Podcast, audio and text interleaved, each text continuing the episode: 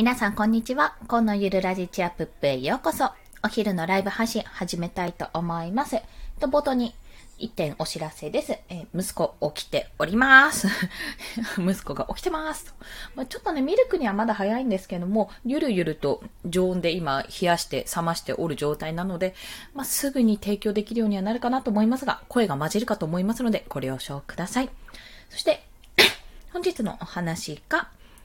え、が、えー、画像じゃない、図解ツイートをですね、最近作ってみたんですね。というのは、もともと理由としては、あの、フリーランスの学校という初級編がね、今動画教材として上がってるんですけども、そちらの中級上級編という、あの、オンラインサロンになってるんですが、そちらに私入っておりまして、まあ、これはあの、振り子の校長、校長というのかな、振り子の講師の周平さんが、あの別のね、ポッドキャストラボという音声配信に特化した、オンラインサロンを立ち上げていて、そちらに入っていて、まあそちらでサロン会員価格みたいな形で先に先行販売ということでされていたので、まあそちらに入れたんですね。まあまあそれはさておき、そこでバズツイートというのを課題として、まあ、1日1ツイート、そのバズるツイートっていうのをちょっと渾身の一作を作るっていうことをやっております。まあ、そこから、あの、じゃあ、どうせデザインをやってるんだったら図解に挑戦してみてはいかがですかということで、図解ツイートというのを、ここ数日やっていたんですけども、まあ、結構ね、反応が良かったのは、最初の1、2回、1日2日ぐらいで、そっからですね、まあ通常通りのまあ、ちょっと落ち着いてきたんですね。で、なんでだろうなっていうところを、あの、私なりにここ原因を分析しましたので、そちらについて今日はシェアしたいと思います。まあ、でも言ってることはね、当たり前だろって思われることなので、正直言って、それそうだよねっていう話になるんですけども、まあ、もしこれからね、図解ツイートをやってみようって思われる方とかいらしたら、ぜひ参考にしていただければと思います。で、まあ、結論からですね、先に結論から言うと、何でもかんでも図解にすりゃいいってもんじゃないっていうところです。まあ、自分が例えば本の内容、よくね、本の図解をされている方が多いんですけども、本の内容とか、あと自分の知らない単語についての説明とか、そういったね、何かこう、文章に起こすとやっぱりそれなりの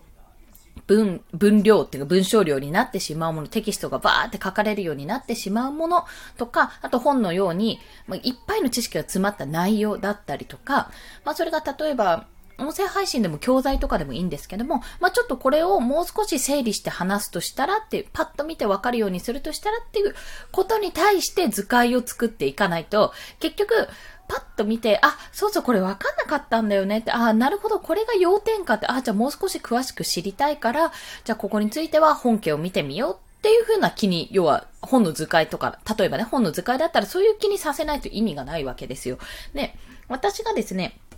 ここ最近、まあ、伸び悩んでるなーって思っていた、えー、図解がですね、一番最初なんだろう。発信は情報を削ぎ落とすから入ったのかなもうこれは非常にパッと見てわかりやすかった。あとは、えー、それこそフリーランスの学校の動画教材も、えー、ゼロからのツイッター運営講座っていうのがありまして、まあそちらはすごい私もあの、自分で図解を作ってて分かりやすくなったので、これは非常に良かったかなと思うんですけども、まあ、でもね、そこぐらいまでかな。0から1000、1万円稼ぐためにしたことっていう図解と、あと0から始めるデザイン、かっこ無料っていう図解と、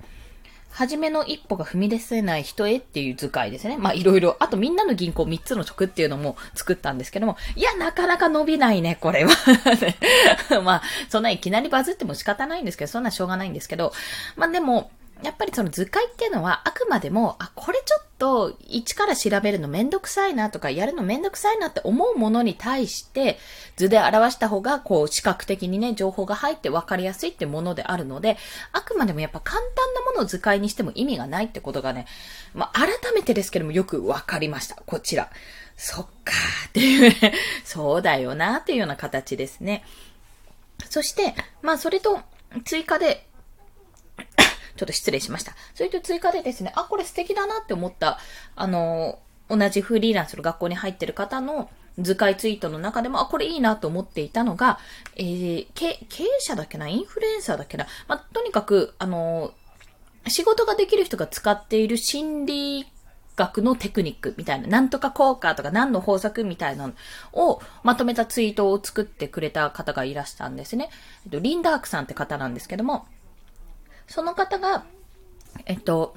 作ったツイートは、やっぱり見やすかったですね。まあ、文字がちっちゃいっていうのはもちろんあるんですが、でもこのウィンザー効果とか、偏方性の法則とか、そういったものって、え、うん、な、なんだそれみたいなところがあるので、それをパッとこう図で見られるって、ちょっとした説明でわかるっていうのは非常にありがたいなと思ったんですね。あと別で、えっと、くにさんという方が作られた、えっと、これは図解というかまとめなんですけども、えー、あれです。人を操る禁断の文章術。メンタリスト DAIGO さんの人を操る禁断の文章術のまとめ、まあ、ポイントまとめっていう壁紙をね、パソコン用の壁紙とスマホ用の壁紙を作ってくれたんですけども、それもね、案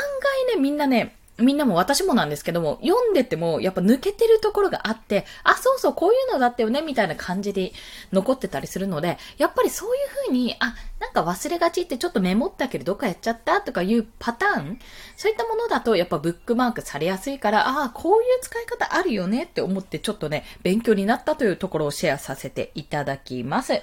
そして、えっと、ここ最近のツイッター、まあ一応私もバズを狙ってているんですよ。一応狙っているんですけども、これどうやったら狙えるかなっていうところをね、いろいろ考えた結果、やっぱり、リツイートされなきゃ意味がないんですよ。ま、いいねだけだと、いいねって、正直あの、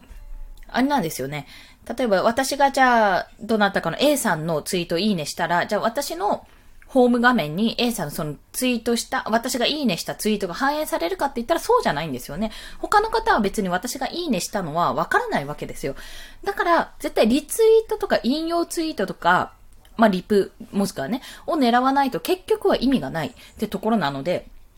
やっぱりいかにリプを狙うかっていうところなんですよね。リプライ、もしくは引用ツイート。で、どんどんどんどんそれを見た人が、あ、なるほどなって言ってどんどんこう回してくれるような形にならないと、やっぱり広がっていかない。ということで私のツイートの中でも、やっぱリプライされたもの